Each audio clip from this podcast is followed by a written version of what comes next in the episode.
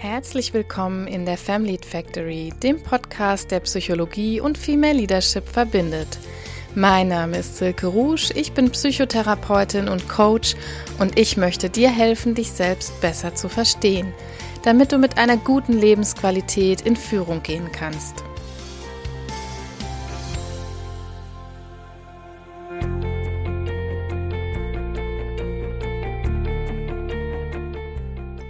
Hallo ihr Lieben, ich grüße euch zur allerletzten Folge der Family Factory im Jahr 2022. Ja, heute habe ich mir ein Thema ausgesucht, was auch schon mal eine persönliche Relevanz für mich hatte in meinem Karriereverlauf und ich habe ja versprochen, als ich den Trailer dieses Podcasts aufgenommen habe, dass ich hier Themen einbringe, die mich auch im Verlauf meiner Karriere schon mal berührt haben, in welcher Hinsicht auch immer. Und heute geht es um das Thema Bore-out, das mich auch schon einmal im Verlauf meiner Karriere berührt hat. Und zwar muss ich heute im Nachhinein sagen, sehr heftig berührt hat. Ja, jetzt kann es sein, dass einige von euch noch gar nicht so wirklich etwas mit diesem Begriff Bore-out anzufangen wissen. Viele kennen den Begriff Burnout und des Burnout-Syndroms. Ich habe dazu auch schon mal eine eigene Folge gemacht zur Erschöpfung und Burnout. Wenn du magst, kannst du da auch noch mal reinhören.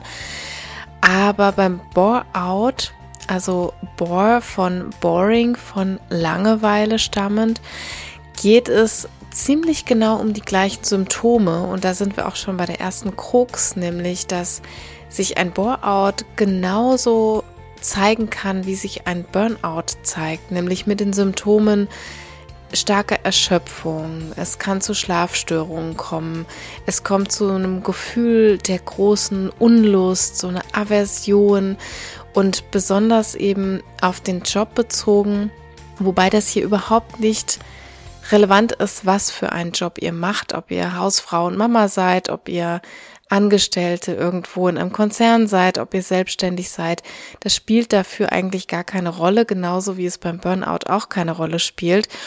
Und es können sich eben dieselben Symptome zeigen und häufig meiner Erfahrung nach, da spreche ich sowohl von mir selber als auch von ja, Klientinnen, die ich beraten habe, die ich therapiert habe, dass das prominenteste Symptom eigentlich eine große, große Unlust ist, wieder den Arbeitsplatz zu betreten oder wieder den Job zu machen, den man so jeden Tag zu machen hat, die Aufgaben zu verrichten, an den Arbeitsplatz zurückzukehren. Es kommt oft zu dem sogenannten Sunday Blues, also dass man sonntags schon mit einer großen Unlust im Prinzip den Tag bestreitet, weil man weiß, montags geht's wieder los das kann sich so weit hochschaukeln, als dass es wirklich auch keine reellen Entspannungszeiten mehr gibt. Also beim Burnout ist das noch ein bisschen prominenter, dass man in der Erschöpfung landet und auch in den Ruhezeiten, auch in den Erholungszeiten, ob das Urlaub ist oder ob das Wochenende ist,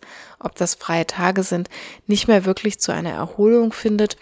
Und beim Bore-out stellt sich das manchmal genauso dar und was ich auch noch feststelle, was ich im Übrigen auch bei mir selber festgestellt habe, ist, dass ich irgendwann mal zu einer Kollegin gesagt habe, weißt du, ich merke, dass es im Job so richtig schlecht läuft und dass ich mir so richtig gelangweilt und mich so richtig schlecht im Job fühle, indem ich merke, wie viel Input und wie viel Investment ich in mein Zuhause investiere. Das heißt, ich konnte das fast so daran ausmachen, wie viel, ja, wie viel Deko und wie viel Mühe und wie viel Investment ich so reingesteckt habe, mir ein gemütliches, schönes, harmonisches Zuhause zu machen, inklusive das Familienleben dementsprechend zu gestalten. Nicht, dass mir das ansonsten unwichtig wäre, aber ich habe das wirklich daran ablesen können, dass es proportional nach oben gestiegen ist, je unzufriedener ich so im Job irgendwann geworden bin. Und kommen wir vielleicht noch mal näher auf die ja Symptome oder auch auf die Ursachen. Und zwar hat das Burnout ja eher zur Ursache, dass ich ganz viel Input gebe und wenig rauskriege oder gefühlt subjektiv zumindest wenig rauskriege und dass ich auch meine eigenen Werte nicht verfolgen kann. Und im Bore-out, in diesem Syndrom, was ja in der neueren Zeit, muss ich sagen, in der Literatur auch immer mehr Beachtung findet, das ist am Anfang noch so ein bisschen stiefmütterlich behandelt worden. Im Bore-out haben wir als Ursache hier eher ja so das Gefühl, dass man sich selbst mit seinen ganzen Stärken, mit seinem ganzen Potenzial, mit seinen ganzen Kompetenzen überhaupt nicht in diesem Job, wo man gerade ist oder in dieser Aufgabe, in der man gerade ist, einbringen kann man leidet regelrecht unter diesem Gefühl, in Anführungsstrichen dahin zu dümpeln, dass man stagniert, dass man ja so ein bisschen in Anführungsstrichen Perlen vor die Säue wirft. Das soll jetzt überhaupt nicht arrogant anmuten, aber ich bezeichne uns alle hier, die wir eine Qualifikation haben, die wir Potenzial haben, die wir ganz viele Stärken haben, die wir ganz viele Weiterbildungen, Talente, Ausbildungen haben, allesamt als Perlen auf dem Arbeitsmarkt und auch Perlen in der häuslichen Verantwortung, die wir haben. Und in einem Bore-out, wenn wir so in den Bore-out geraten, dann rührt diese Verstimmung tatsächlich daher, dass wir so das Gefühl haben, all das, was ich mitbringe, also wir PsychologInnen würden so sagen, die Organismusvariable in dieser ganzen Situation, das, was wir mitbringen, können wir überhaupt nicht gewinnbringend einbringen. Entweder das wird gar nicht erst angefragt, von Vorgesetzten zum Beispiel oder vom Unternehmen, in dem wir tätig sind, oder irgendwelche Tätigkeitsmerkmale oder irgendwelche Arbeitsplatzmerkmale, irgendwelche Personen am Arbeitsplatz hindern uns daran, dass wir das richtig stärkengemäß bedürfnisorientiert und werteorientiert und potenzialorientiert einbringen können. Und jetzt kann man erstmal so sagen, ja, das ist ja irgendwie ein Luxusproblem. Viele würden das bestimmt auch so bezeichnen, die jetzt vielleicht entweder gar keinen Job haben, sich gar nicht irgendwo einbringen können oder aber die vielleicht auch aus einer Generation stammen, in der die ganze Welt der Arbeitstätigkeit noch ein bisschen anders gesehen wurde in Generationen vor uns, also ich sag mal so, ich gehöre ja gerade eben noch so der Generation der Millennials an, bin 1980 geboren, was so immer als Beginnerjahr der ähm, Generation Y gesehen wird, also auch die Generation X die da vorkommt, aber so die, alles, was da vorkommt an Generationen, die Babyboomer zum Beispiel, die noch einen sehr verknappten Arbeitsmarkt hatten, wo wir noch eine ganz umgedrehte Situation hatten, nämlich einen Arbeitgeberinnenmarkt und es gab sehr viele Bewerber auf wenige Stellen. Da herrscht noch häufig so eine Mentalität von, ich muss irgendwie froh sein, wenn ich irgendwas kriege, was ich arbeiten kann, wenn ich einen Arbeitsplatz habe und diese Errungenschaft dann möglichst auch ein Leben lang nicht mehr loszulassen. Das hat sich spätestens mit der Generation Y und Z sowieso aufgelöst, so dass wir heute sehr purpose-orientiert sind und auch sehr stärken, sehr potenzialorientiert sind, was ja auch gut so ist. Wir leben heute in einem Arbeitnehmerinnenmarkt und wir alle haben heute den Anspruch, dass wir die Tätigkeit, die wir beruflich machen, nicht nur aufgrund eines Gehaltschecks machen oder nicht nur aufgrund von irgendwelchen Benefits am Arbeitsplatz machen, wie ein Dienstwagen oder ein Eckbüro, sondern wir sind alle so orientiert oder viele von uns zumindest sind so orientiert, dass wir sagen, wir möchten den optimalen Fit erreichen. Und da sind wir schon bei einem ganz wichtigen Begriff, nämlich so der, ja, ich will es mal nennen, Arbeitsplatz stärken Fit. Denn wir sind immer dann besonders zufrieden, das zeigen zahlreiche psychologische Studien, wenn wir mit unseren Stärken, mit unseren Kompetenzen genau da andocken können, wenn wir genau so eine Tätigkeit, so eine Aufgabe finden, wo wir uns optimal einbringen können. Und zwar möchten wir herausgefordert sein. Wir möchten nicht alles ganz easy peasy erledigen können, sondern wir möchten immer zu einem gewissen Prozentsatz eigentlich herausgefordert sein. Das zeigt schon die Forschung von Piaget. Das ist ein Entwicklungspsychologe, der sich ganz viel mit der Säuglings- und Kleinkindforschung auseinandergesetzt hat, dass Kinder dann ja am psychisch gesündesten bleiben und am meisten Motivation zeigen, am meisten Entwicklung zeigen, wenn sie genau in diesem Fit sich bewegen von ich darf mich da bei der Aufgabe nicht langweilen, ich darf aber auch nicht überfordert sein. Also die Leistung, der Erfolg einer Aufgabe und somit auch das psychische Wohlbefinden einer Aufgabe ist immer dann am größten, wenn ich genau in diesem Fit drin stecke, also in dieser Passung von Herausforderung und Ressource, die ich mitbringe. Ja, und im Bore-out sind wir eben häufig genau an diesem Punkt, wo dieser Fit nicht gegeben ist. Also ich habe es eben schon gesagt, entweder der Arbeitsplatz, die Tätigkeit, die Vorgesetzten oder auch andere Personen, die ermächtigt sind, mich da irgendwie einzusetzen, behindern mich letztendlich in dieser Passung, meine Potenziale dort optimal einzubringen. Und was wir Personen und besonders muss ich sagen, wir Frauen dann häufig tun, ist ganz, ganz lange abzuwarten. Wir wälzen uns sozusagen ja auch buchstäblich in der Nacht von links nach rechts und leiden unter diesen Schlafstörungen, die häufig eine Begleiterscheinung eben auch des Bore-outs sind und grübeln darüber, was wir denn jetzt tun könnten, um die Situation zu verbessern. Aber nicht nur in der Nacht, sondern natürlich auch am Tag quälen uns die Symptome. Wir neigen dann zum Grübeln, wir neigen zu einer schlechten Ernährung, wir neigen zu einer schlechten Selbstfürsorge, wir neigen eben dazu, ja, in die Kompensation und in die Überkompensation zu gehen. Das meint, dass wir in alle möglichen Bereiche reingucken, die wir dann verbessern können. Ich habe eben das Beispiel gebracht von, ähm, dass ich zu Hause immer dann ganz viel dekoriert und ausstaffiert habe und versucht habe, mein Zuhause ganz harmonisch zu machen, weil es in dem Unternehmen oder in meiner Tätigkeit nicht gut funktioniert hat. Das ist häufig etwas, was ich beobachte, auch bei KlientInnen tatsächlich.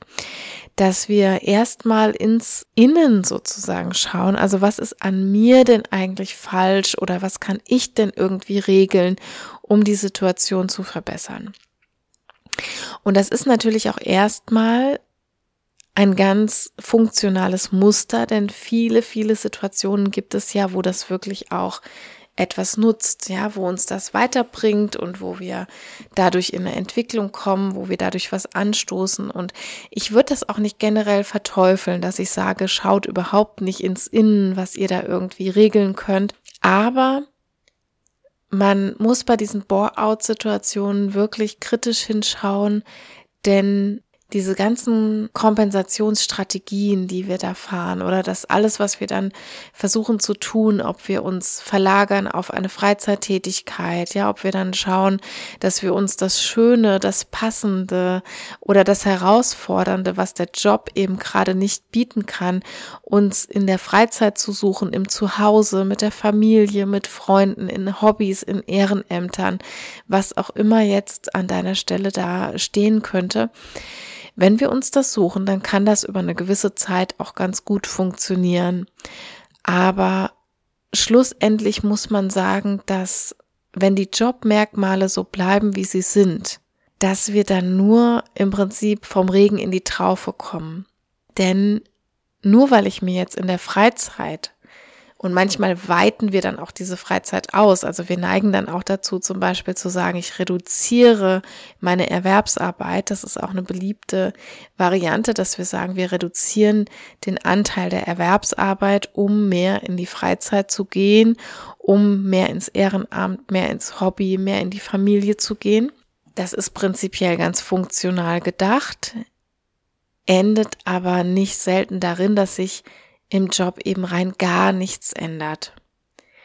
Denn wenn sich die Tätigkeitsmerkmale, wenn sich die Personen, die mich vielleicht behindern, mein Potenzial einzubringen, nicht ändern, dann wird sich auch mein Affekt, dann wird sich auch mein Gefühl zu diesem Job, dann wird sich die Aversion zu diesem Job auch nicht verändern.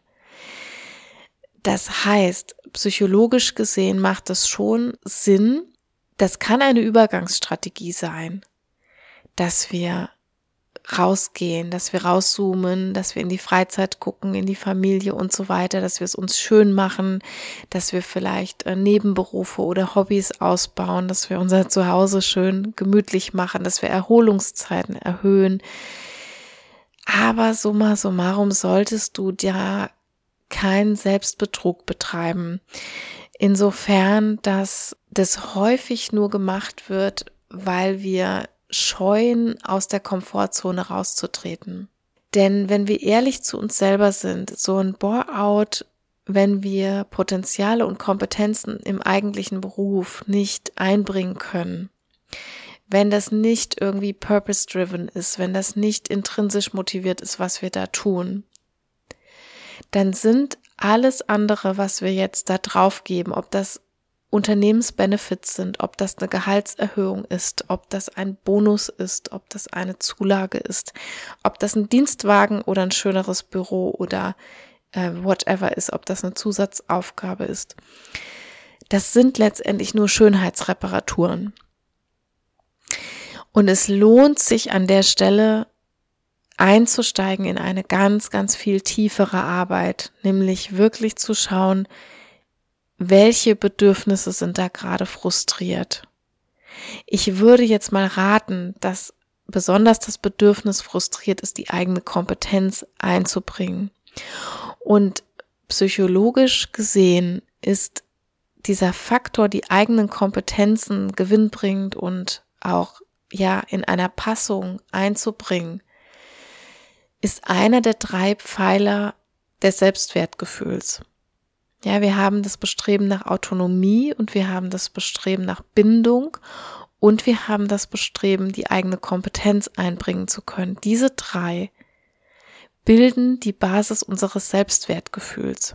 Also es ist die Hypothese, dass warum es dir so schlecht, so dreckig und so wirklich ganz, ganz mies gehen kann in dieser Bore-out-Situation, das ist wirklich mehr als Langeweile. Ne? Langeweile greift dir einfach nicht tief genug.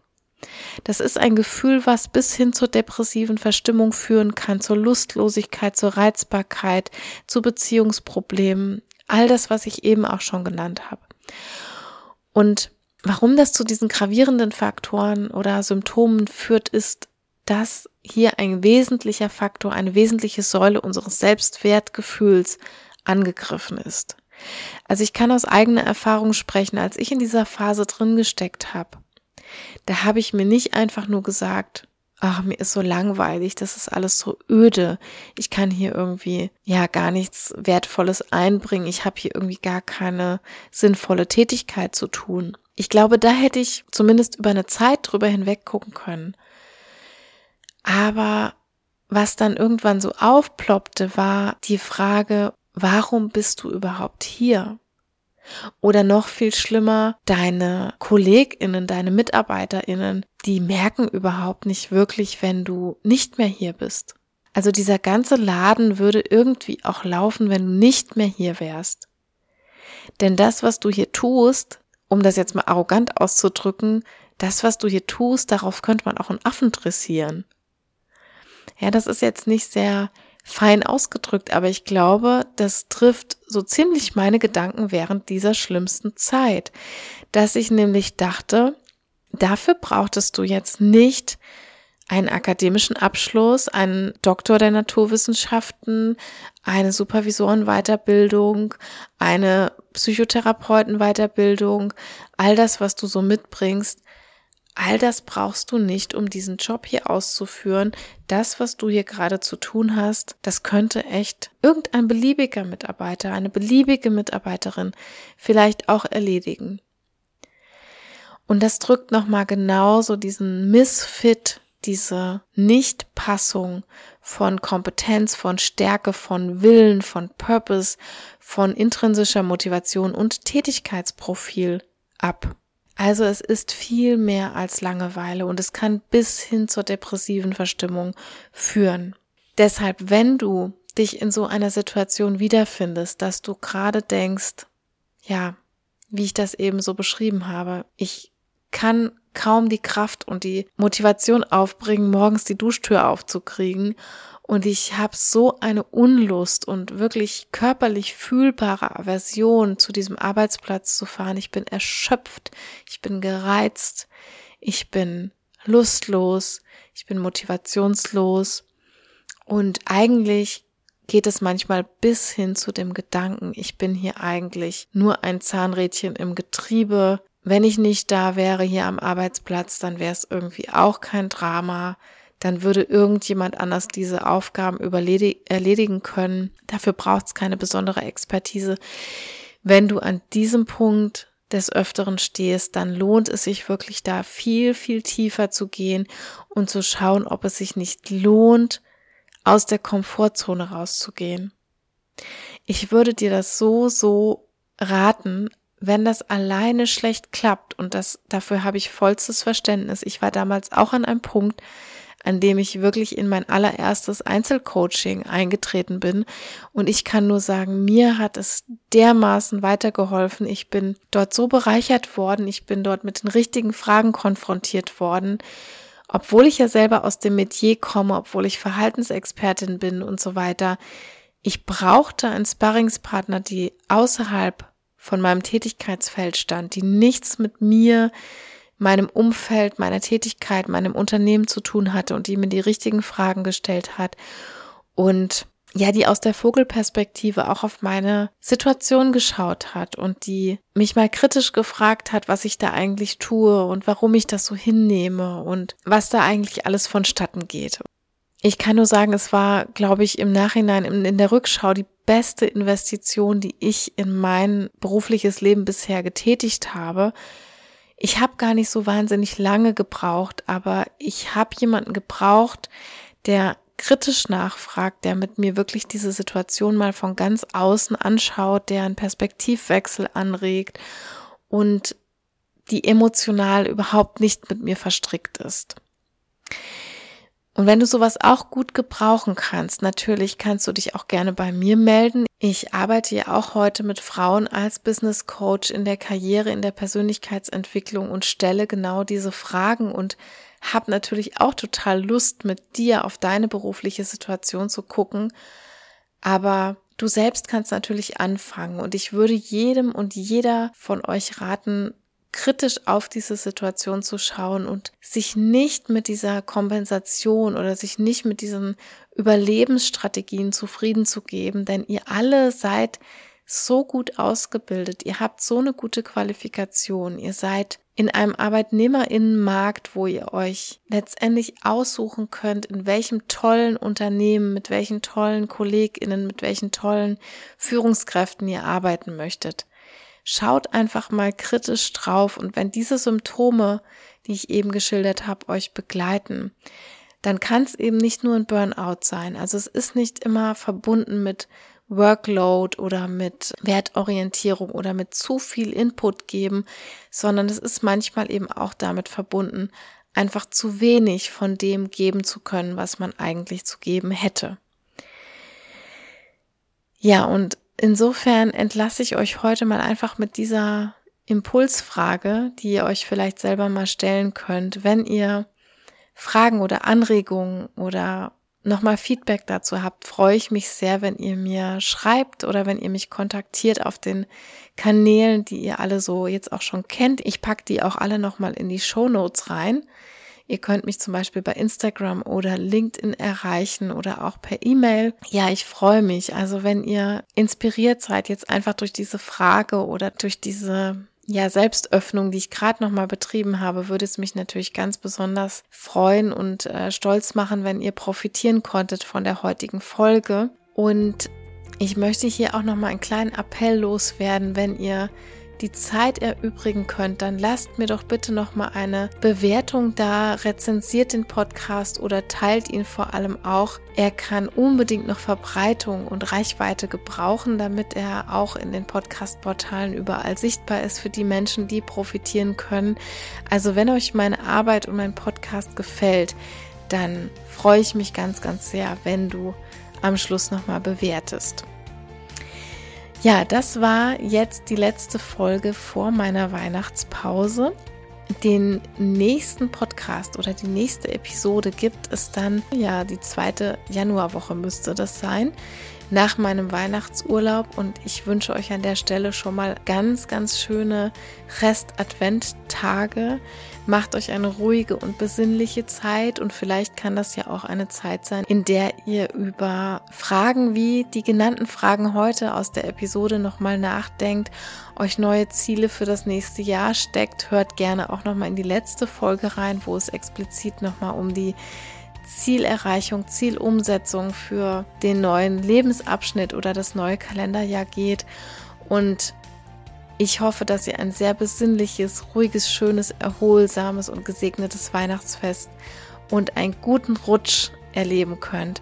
Bleibt alle gesund und ich wünsche uns allen ein gesundes, vor allem gesundes und auch ja, stressfreieres und vielleicht ein bisschen weniger agiles äh, Jahr 2023. Macht's gut, bis in der zweiten Januarwoche. Tschüss!